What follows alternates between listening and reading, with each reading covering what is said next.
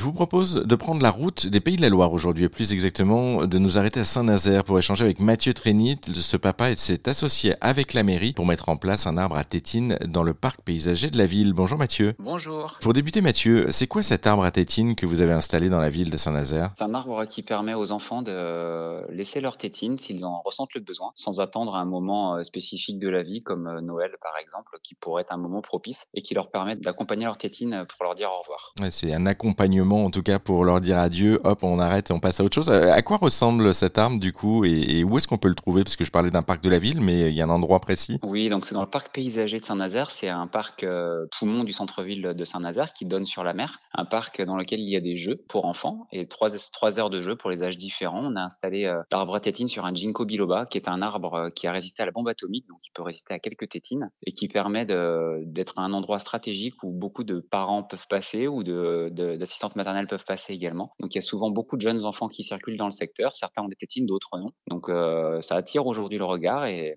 certains enfants même euh, d'Europe de plus en plus de tétines dessus. exactement. Il y, a, combien de tétines à vue de nez là-dessus aujourd'hui? Une cinquantaine aujourd'hui. Oui, donc ça fonctionne quand même pas mal. Et, j'ai cru comprendre aussi que parmi les expériences, certains enfants hésitaient encore un petit peu, mais finalement ils y viennent pour laisser leur tétine. Oui, après certains, il ne faut pas les forcer. C'est une, c'est une option comme une autre pour essayer d'abandonner la tétine. Certains jouent le jeu, d'autres euh, ne sont pas prêts, donc il faut pas les forcer. Il faut qu'ils aillent à leur rythme et qu'ils prennent cette décision. Et pour tout vous dire, on a même euh, cet été une dame qui va venir du nord de la France euh, qui m'a contacté en direct pour me dire qu'elle allait venir en vacances à Pornic. Et sur la route, ils vont s'arrêter à l'arbre à pour déposer les cinq tétines de leur enfant. Et c'est en accord avec l'enfant qui est prêt à passer le cap. Voilà. C'est génial. C'est en tout cas une très très belle histoire. Et si vous aussi vous souhaitez laisser les tétines, si vous avez des enfants, n'hésitez pas à passer justement par Saint-Nazaire. Merci beaucoup Mathieu pour cet échange. Pour en savoir plus sur ce projet d'arbre à tétine installé à Saint-Nazaire, on vous a mis également tous les liens sur notre site internet, une seule adresse, direction erzen.fr.